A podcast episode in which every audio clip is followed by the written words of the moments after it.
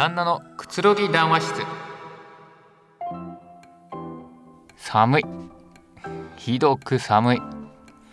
まあ、何が寒いかっていうとですねこの台本書き始めたのがこう首都圏に初雪が降った翌日の1月6日だったんですね、まあ、それでとにかく寒くて参っていたっていう、まあ、当時の心境をちょっと第一声としてメモの端っこに残していたのを読み上げたわけなんですけど当時は本当に寒かったですね。すごい。雪自体東京久しぶりだったんじゃないですかね。もうなんかオープンもう最高気温2度とかそのぐらいのテンションだったんでそれで寒くて巻いてたっていうわけなんですけど。でもなんか一方でネットニュース見たところですね。こうどうもよく雪が降る地域にお住まいの方々からするともうこの程度で富が騒ぎすぎだぞとかこう積雪5センチ10センチで大雪はねえだろうとかそういう意見が散見されたらしいんですね。でもま東京都民からしたらまあ騒ぎますよね。こう私らみたいなゴリゴリの東京民にとっても最高気温2度とかはこう外出歩いちゃいけない環境ですからね。もう雪国の連中に何と言われるともう私は少なくとも甘んじて受け入れるぐらいのテンションでした。はいあの当時あの日は。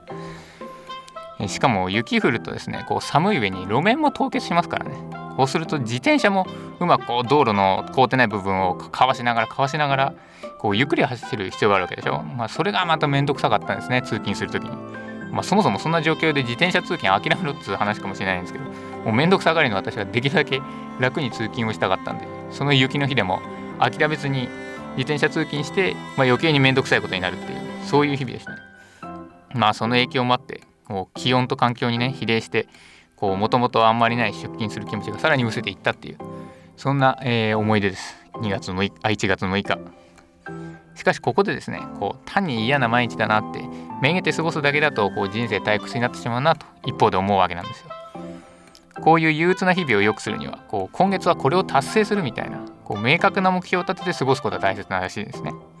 こうなんでかっていうとこう人間はそうした目的意識を持つことでこう目標達成に向けてこうポジティブに前向きに生きていくことができる生き物だからなんです。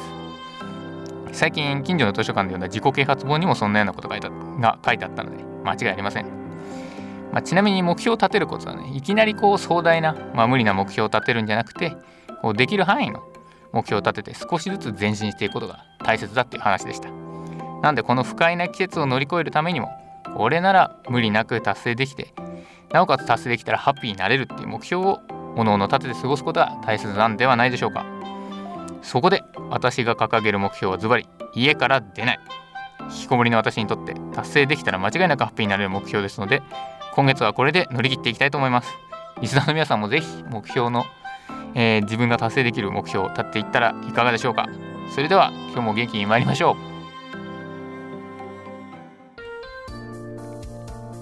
う。さて前置きが長くなりましたがそんな後ろ向きなモットーに、えー、少しでも、えー、共感してしまった、えー、残念なリスナーの方々へぴったりな番組を作ろうと始まったのが本番組です。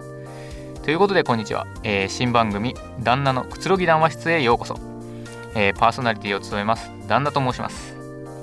えー、この番組は私旦那が、えー、何気ない日常の一コマを自由な視点で、え話していく、え脱力系聞き流し番組です、まあ、要するに大したことは話さずぐだぐだ進めていくので脱力して隙間時間に聞き流せるよう、え毎日適当に過ごしている方向けの番組を目指していきます。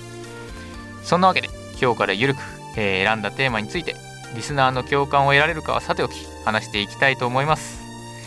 おおむね10分程度。今日もよろしくお願いいたします。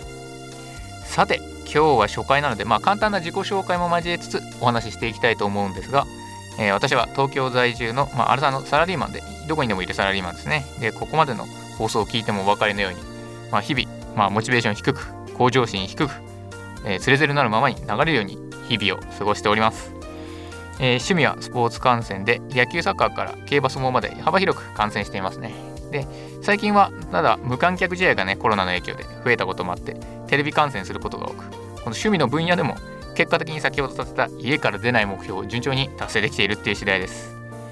まあ、ちなみにこの、えー、旦那というパーソナリティネームは、えー、なんか妙に年寄りじみた趣味を持っていてこう中学時代なんかこう競馬よく観戦してたりとか、まあ、大体平日休日の日なんかはこう小さんぽ見てから暴れん坊将軍見たりとかそういう趣味がなんか4位中1からすると年寄りじみていてそれで気づいたら旦那って呼ばれてたっていうそういう影響でこのパーソナリティネーム選びました。まあ趣味に関してはね本当に誰とも話が合わなかったっていうそんな寂しいエピソードがあるパーソナリティですが、まあそのパーソナリティがやる、えー、この番組。今日が、えー、ズバリ記念すべき初回です、まあ、とは言ってもさっき言ってたみたいにこう無名のあくまでサラリーマンがやる気低くぬるっと始めるだけの番組なんで別段記念することはないんですけどね。というわけでその記念すべきというほどでも祝うほどでもないっていうのが、まあ、番組として新年なんですけどもこういう新年みたいなこう毎年あるイベントっていうのはこう年々感動が減るってよく聞くんですけれども、まあ、今年は特に自分の場合なかったですね。こう大体毎年一応こう形だけでも「紅白」見て、まあ、行く年来る年見てなんか年越しだなみたいな、えー、一応ルーティンはあったんですけど今年はそれすらもなくてもうなんかそれ見る気概すらなくてもうなんかそろそろ、まあ、親の介護保険とかも入んなきゃなと思って介護保険の種類調べてる間に年越してたっていうなんか嫌に現実的なもう本当に淡々と普通の日のように過ぎていったっていう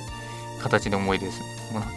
なんかだんだんそういう風に現実味を帯びてくるのがちょっと残念な風に自分でもなってくるんですけどもうなんかこれが大人になるっていうことなのかなっていう風にちょっと日々実感してます、ねまあでもそれも寂しいなと思うんでねちょっといいくらが整えようと、まあ、何を整えるのかっていうのは分かんないですけどちょっと気持ちを整えようと。いうことで。まあ1新年明けた時にはこう申し訳程度に朝にお雑煮食べたりね。これも食べてみたらでもけどよくよく考えたらこれも年中食えるなっていうことをね思ったりもして余計にまあやるせない気持ちになったりもしたんですけど。じゃあ今度は切り替えて初詣行こうっていうことで。初詣も行ったんですけれども。なんか後で聞いたらなんか諸説あるらしいんですけどこう喪中の年っていうのはこう自分あの去年ちょっと身内なくなった喪中だったんですけどこう喪中の年は初詣 NG らしいんですね。なんでせっかくやったことすらもなんか否定された気分になりまあやることあともうせいぜい近所のねこうデパート行ってこう絵馬を眺めるってこう大体近所のデパートってこう七夕の時とかこう新年の時とかってなんかこう七夕だったらこう短冊とか、まあ、新年だったら絵馬とかなんかこうお客さんが自由に書いて無料でつけられるスペースあるじゃないですか。あれの絵馬をね眺めてこうちょっと気分なちょっと新年っぽくしようっていう感じにしたんですけど、まあ、眺めたら結構絵馬がみんな適当で